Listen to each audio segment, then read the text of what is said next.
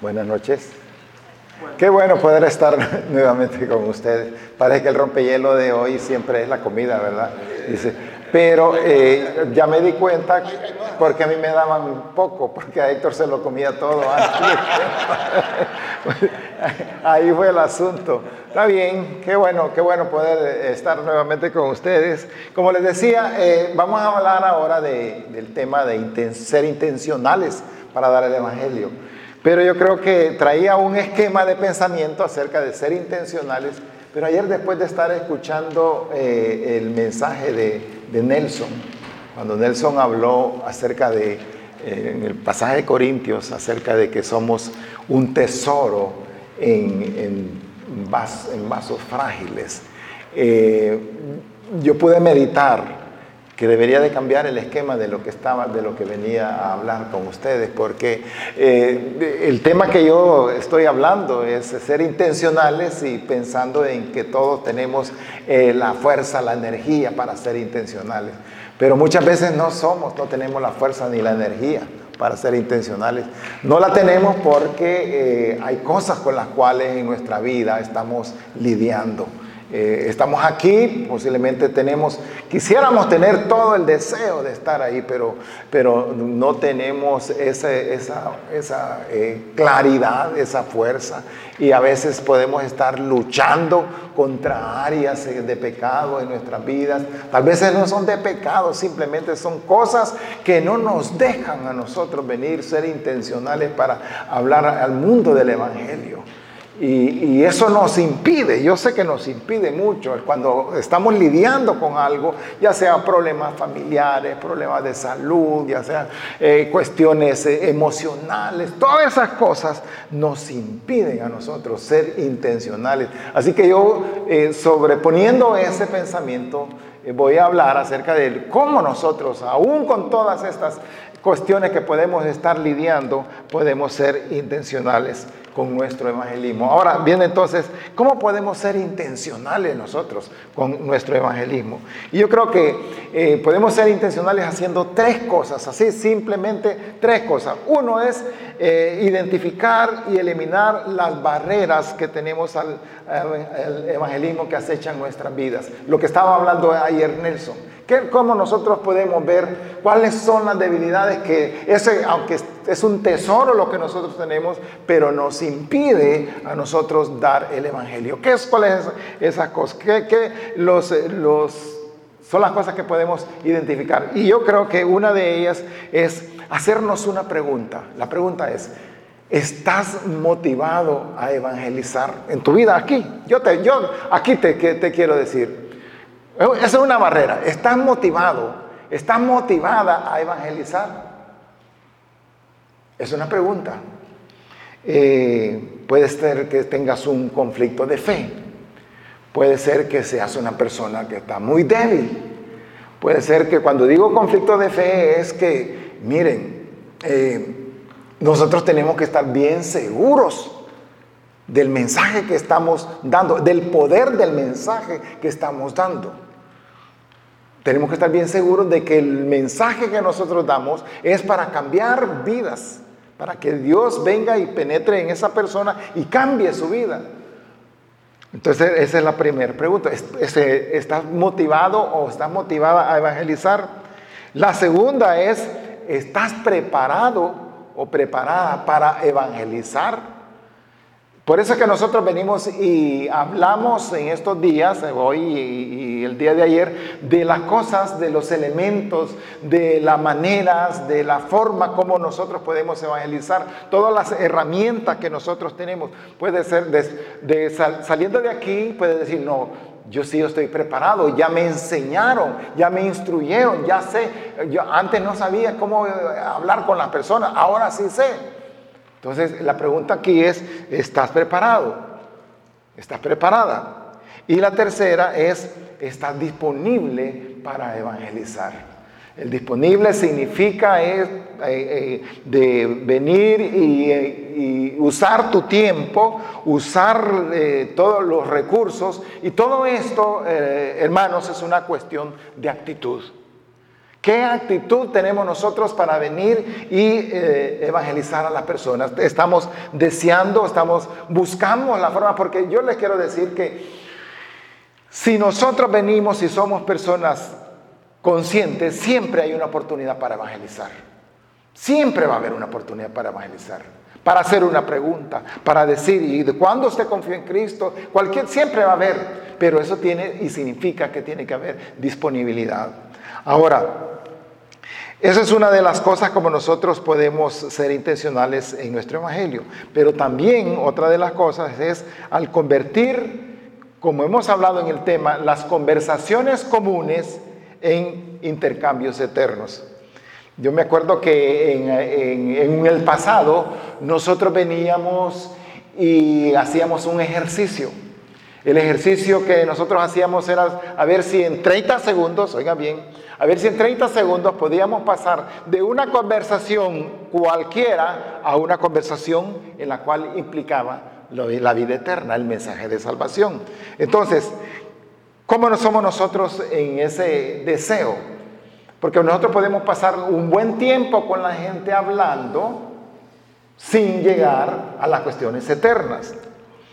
¿Qué, hacer para que nosotros podamos cambiar ese pensamiento de venir de conversación común, a un intercambio eterno? Yo creo que ahí es bien clave, bien clave que oremos por sabiduría para saber cuándo nosotros podemos entrar en el mensaje de salvación a hablarle a una persona.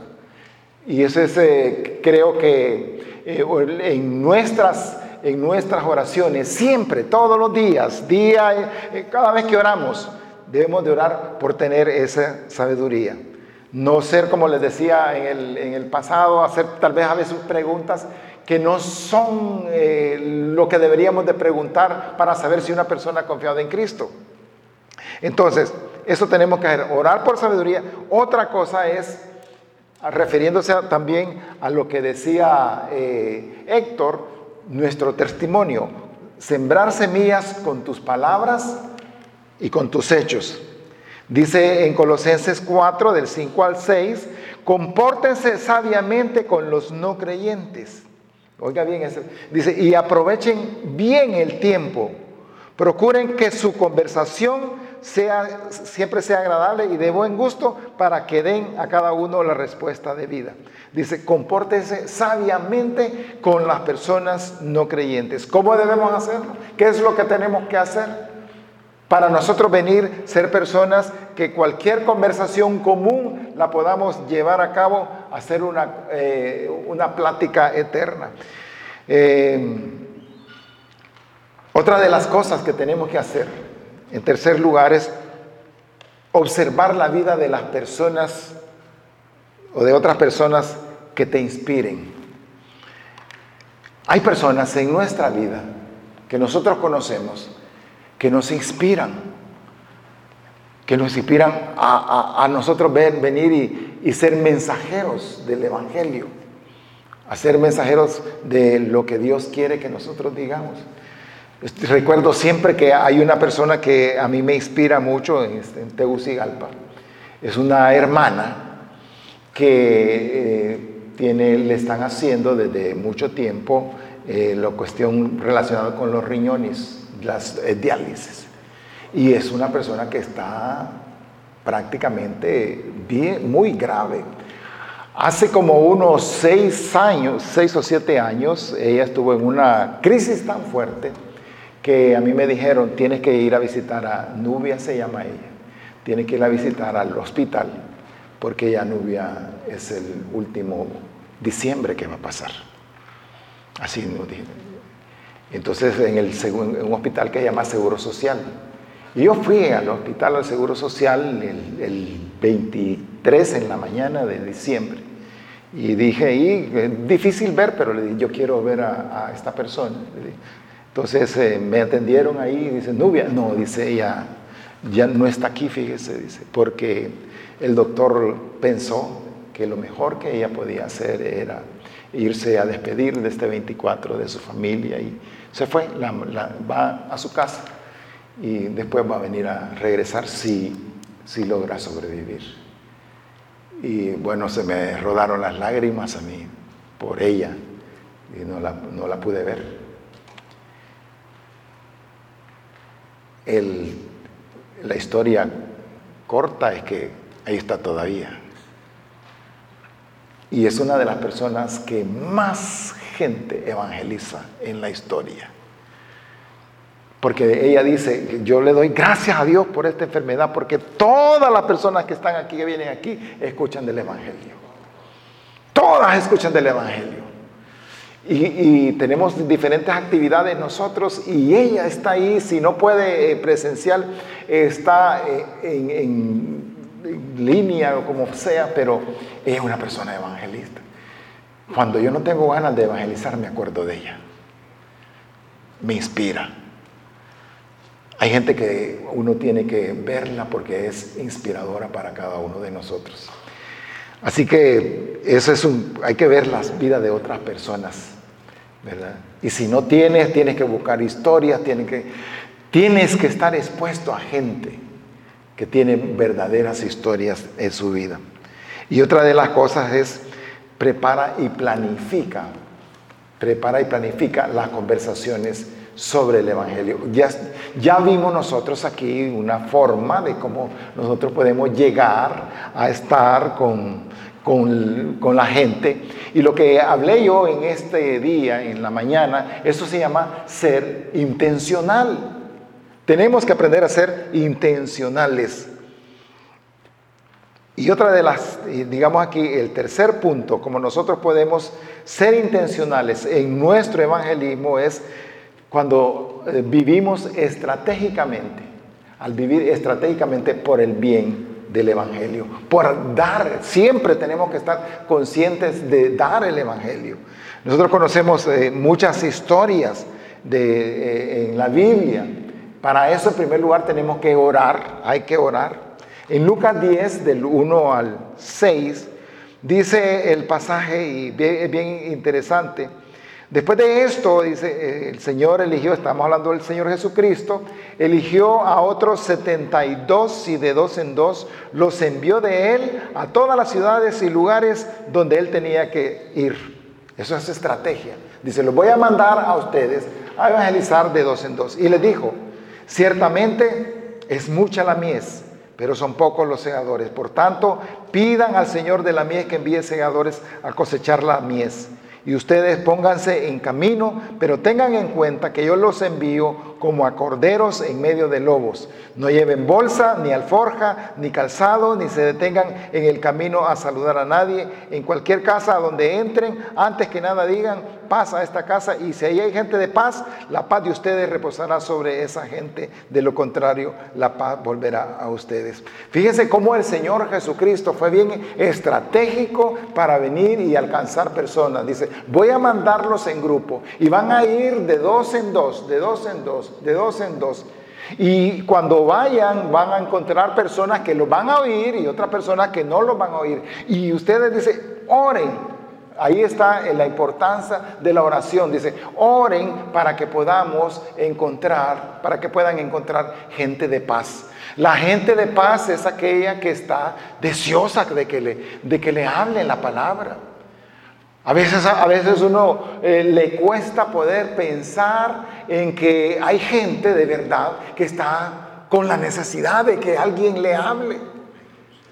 Hay gente que, que, que, como dicen, pan comido porque están con el deseo de que les hable. Dice, oren. Oren ustedes para que se encuentren con personas con las cuales ustedes puedan dar el mensaje y estas personas puedan recibir recibirlo a, Jesucristo como su Salvador. Pero también otra de las cosas que hay que hacer ahí es prepararnos, prepárate, prepárate con las herramientas que Dios te da para poder hablar con la gente.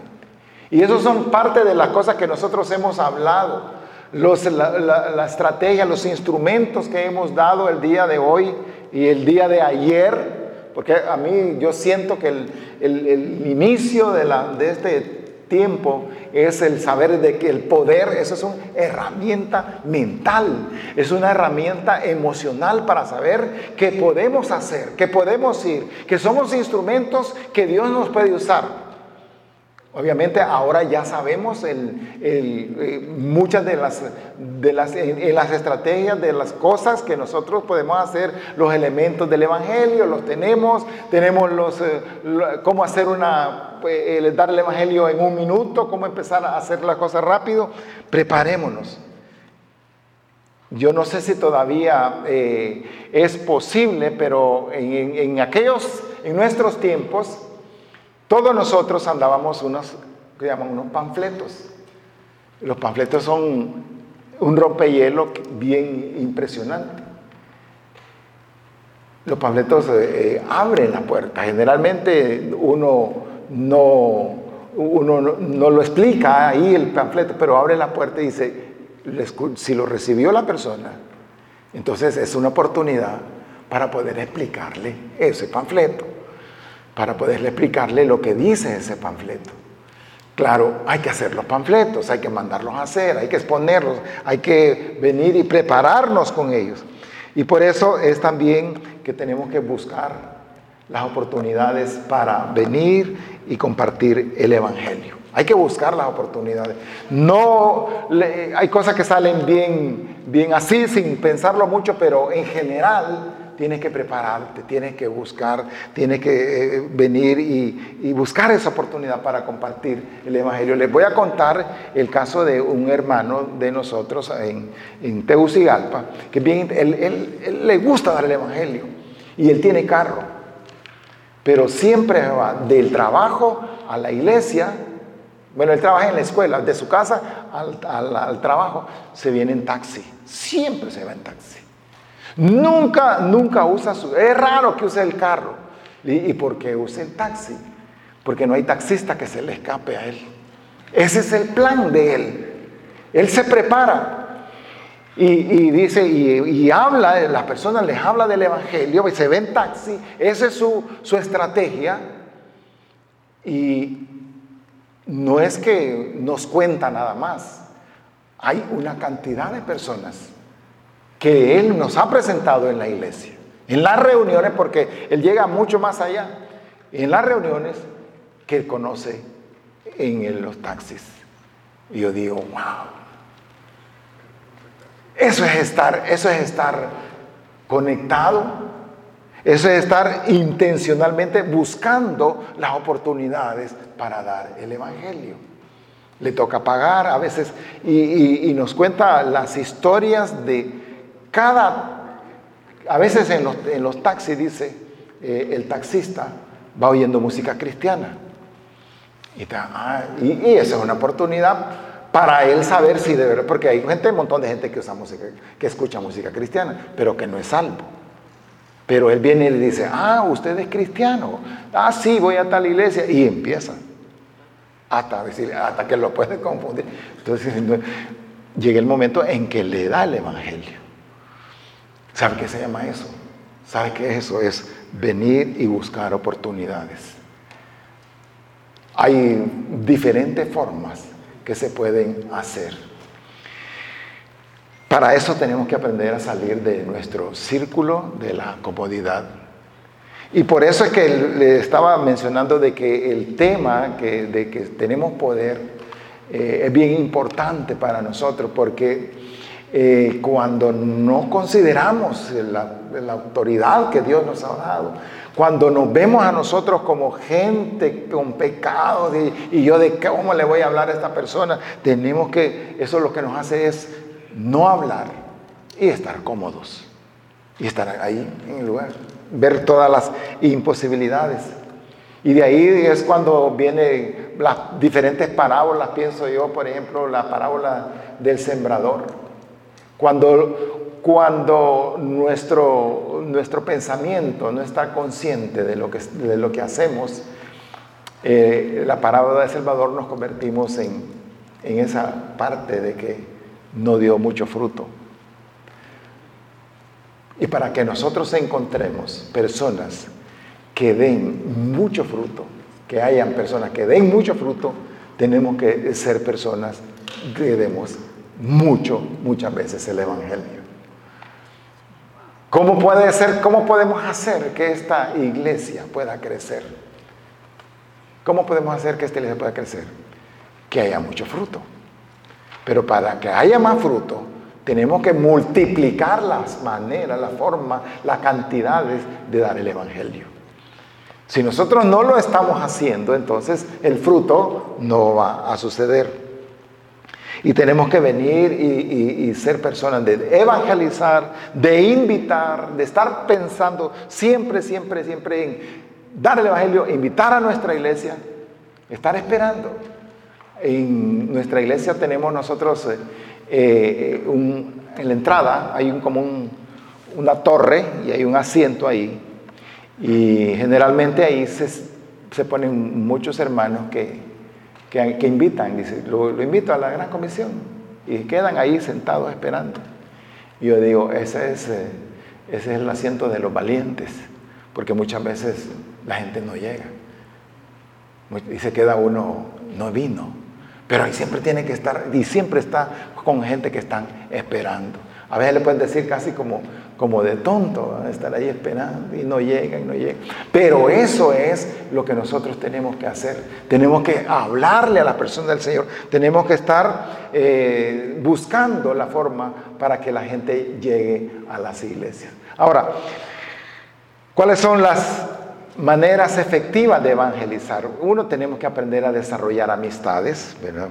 Eh, eh, las amistades que se involucraran, se involucran en la vida de las personas que los rodean. En Hechos 18.3 dice el pasaje, y se quedó con ellos para que trabajaran juntos, pues tanto ellos como él fabricaban tiendas de campaña. Aquí estaba hablando de una historia de Pablo. Pablo, eh, de una forma intencional, vino y desarrolló amistades con dos personas. ¿Cuáles eran esas personas? Eh, eh, Priscila y Aquila. Y dice en el verso 24, por esos días llegó un a Efeso, un judío de Alejandría, que se llamaba Apolos, era muy elocuente y tenía un sólido conocimiento de las escrituras. Además había sido instruido en el camino del Señor. Y con espíritu fervoroso hablaba y enseñaba con precisión todo lo concerniente al Señor pero solo conocía el bautismo de Juan. Apolos comenzó a hablar en la sinagoga sin ningún temor. Pero cuando Priscila y Aquila lo oyeron, lo llamaron aparte y les pusieron con todo detalle el camino de Dios. ¿Qué tiene que ver este pasaje con lo que estamos hablando? Empieza lo primero. Pablo estaba ahí y estaba, estaba solo, pero conoció a dos personas, Priscila y Aquila. Y él creó amistad con él y estuvo un buen tiempo con ellos. Estuvo en tiempo porque él los estaba discipulando a ellos, les estaba enseñando. ¿Y cuál era el propósito? Enseñarles a Priscila y Aquila a que pudieran tener una base escritural. De tal forma, dice ahí más adelante, que cuando este Priscila y Aquila conocieron a una persona que era bien elocuente, que era un religioso, que se llamaba Apolos, Priscila y Aquila vinieron y lo corrigieron. Le dijeron, este es el mensaje con claridad de salvación. El trabajo de Pablo con Priscila y Aquila tuvo el resultado de tener una gente que, conocía de Dios y que pudo corregir en este momento a Apolos.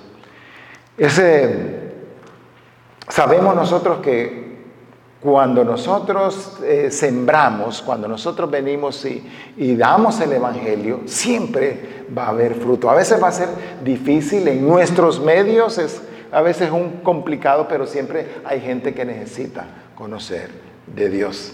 Nos estaba diciendo eh, cómo poder hacer.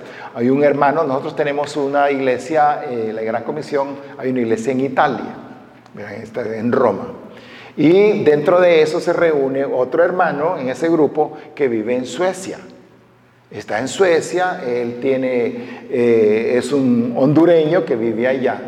Y dice que en Suecia es eh, prohibido venir y hablarle a las personas de, cambiar su fe. No, no, ahí no les puedes hablar a alguien Eh, si tú le hablas a alguien de Jesucristo o si de, lo que sea, y esa persona se queja en el gobierno de que le estás queriendo cambiar su fe, entonces te meten preso, vas a la cárcel, tienes que pagar, por eso es un delito. Entonces no puedes decir, yo le quiero hablar a usted de Jesucristo en público, así nomás, no se puede, dice él. Y entonces, ¿cómo le estás haciendo? Porque él está conectado en querer evangelizar. Dice, lo que hago yo es que conozco personas, platico con ellos, los invito a mi casa. Después de que los invito a mi casa, platicamos y todo, y empezamos a, crear amistad y después le habla de su fe. Lo que queremos ver aquí es que hay, sí hay impedimentos, pero sí también hay oportunidades de que podamos hacer las cosas.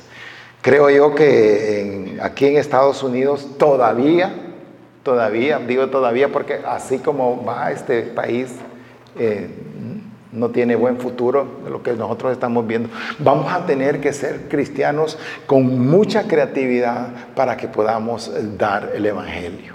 Tal vez ahorita hay, existe la oportunidad, sabemos los números que cada vez eh, eh, son más difíciles, pero eh, tenemos que ser creativos para crear esas amistades.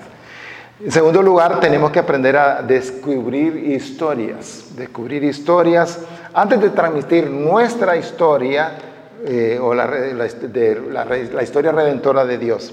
En Juan 5, del 6 al 7, dice, cuando Jesús lo vio acostado y se enteró de que llevaba ya mucho tiempo así, le dijo, ¿quieres ser sano? El enfermo le respondió, Señor, no tengo a nadie que me meta en el estanque cuando el agua se agita y en lo que yo llego otro baja antes que yo. Otra, otra vez, ¿qué significa esta historia? Descubrir historias es cuando le quieres hablar, para hablarle a alguien de Jesucristo tienes que oírlo. Es bueno antes de que tú hables, saber escuchar qué es lo que está pasando en aquella persona. Jesucristo esto lo hizo aquí, dice que él, él no quería, el, plan de él no era solamente sanar a una persona, a un enfermo, sino que quería alcanzarlo con el, mensaje de salvación. Entonces viene y le dice, ¿quieres ser sano? Y el enfermo le respondió, no tengo nada, nadie que me meta en el estanque. Pero dice que en el principio de este pasaje, dice que Jesucristo se enteró Primero se enteró de lo que estaba pasando en este enfermo. Buscó, averiguó, yo creo que preguntó, ¿y, este señor que está ahí, qué le pasa? ¿Qué es lo que está esta persona, de qué está padeciendo? Y Jesucristo se enteró. Y cuando va donde él, ya Jesucristo ya sabía lo que le estaba pasando. Y entonces le dije, yo te voy a ayudar. Y no solamente le vino y lo, lo, lo sanó, sino que lo salvó, porque si ustedes ven todo el contexto, eso es lo que estaba pasando. Jesucristo siempre fue intencional para hablar en su vida, para decidir cosas, para hacer cosas. Siempre, nunca Él hizo las cosas sin, sin una premeditación de lo que debería eh, o de lo que Él quería seguir. Y en, y en tercer lugar, tenemos que aprender a discernir los eh, pasos siguientes. De, mire, en Hechos 9, del 8 a 10, dice el pasaje, durante tres meses Pablo estuvo yendo a la sinagoga y ahí predicaba sin ningún temor y trataba de convencer a sus oyentes acerca del reino de Dios, pero algunos de ellos no creyeron y delante de toda la gente hablaron mal del camino. Entonces Pablo juntó a unos discípulos y se apartó de ellos, pero todos los días debatía en la escuela de Tirano. Esto se prolongó durante dos años, así que muchos de los judíos y griegos que vivían en la provincia de Asia llegaron a oír la palabra del Señor. Aquí hay un plan de Dios. Y tenemos que ver en nuestra iglesia, en nuestras iglesias, cuáles son, discernir qué es lo que Dios quiere que hagamos, cuáles son los pasos que Dios quiere que hagamos para alcanzar, para tener el, ese, el propósito, que la iglesia cumple el propósito de Dios. Estuvo tres meses Pablo y él iba a la sinagoga y predicaba sin ningún temor. Y dice que ahí trataba de convencer a los oyentes, pero no le funcionó el plan. Ahí a Pablo no le funcionó porque dice, algunos de ellos no creyeron y de toda la gente hablaron mal del camino, que era, así le decían al, proyecto de, de, grupos que él tenía. Entonces Pablo dijo, no, dijo Pablo, no, me voy a ir de aquí, no, dice. Entonces Pablo juntó a unos discípulos, se apartó de ellos, pero no se quedó así, sino que todos los días, dice, durante dos años, Estuvo día con día, día con día, hasta que para que toda la gente llegara, llevara, llegara a oír la palabra de Dios. Esto significa que no tenemos que desanimarnos, que estamos, tenemos que estar animados siempre y ser intencionales, como estamos hablando, ser intencionales en venir y siempre estar, tener en nuestro corazón, venir y hablar a las personas de Dios. Tú no sabes, eh, tú no sabes cuánta gente está queriendo escuchar de la palabra y nosotros somos los medios que Dios quiere usar. Pero hay que ser intencionales, hermanos. Eh, repito, como estábamos diciendo al principio, muchas veces, por nuestra forma, por las luchas internas, por, por los pecados y cualquier cosa, todos estamos, dice la palabra, todos estamos en la misma condición. La diferencia está en que veámoslo como Dios nos ve a nosotros para que nosotros lo podamos expresar a otras personas. Eso se llama ser intencionales. Por eso es que nosotros hemos estado hablando de qué cosas podemos hacer para ser intencionales y hablarle a otra gente de Jesucristo. Recordemos los pasos que dimos hoy en la mañana. ¿Recuerdan los pasos que dimos hoy en la mañana? ¿Cuál es el primero? Permiso. Permiso. Eh, el segundo, antes de Cristo. El tercero, tercero, momento decisivo. Es que yo creo que eh, hace mal las tajadas el cuarto, ¿cuál es el cuarto? Después de Cristo. ¿Y el quinto? Fíjense que rápido se, se olvida. Sí, la, la última es si nunca hubiera conocido a Cristo, ¿cómo estuviera? Miren que esas cosas se olvidan. Se olvidan. Y, por eso, y eso es esto que se olvide es porque hay un problema de lucha. El diablo, hermanos, el diablo no quiere, quiere que salgan de este campamento igual.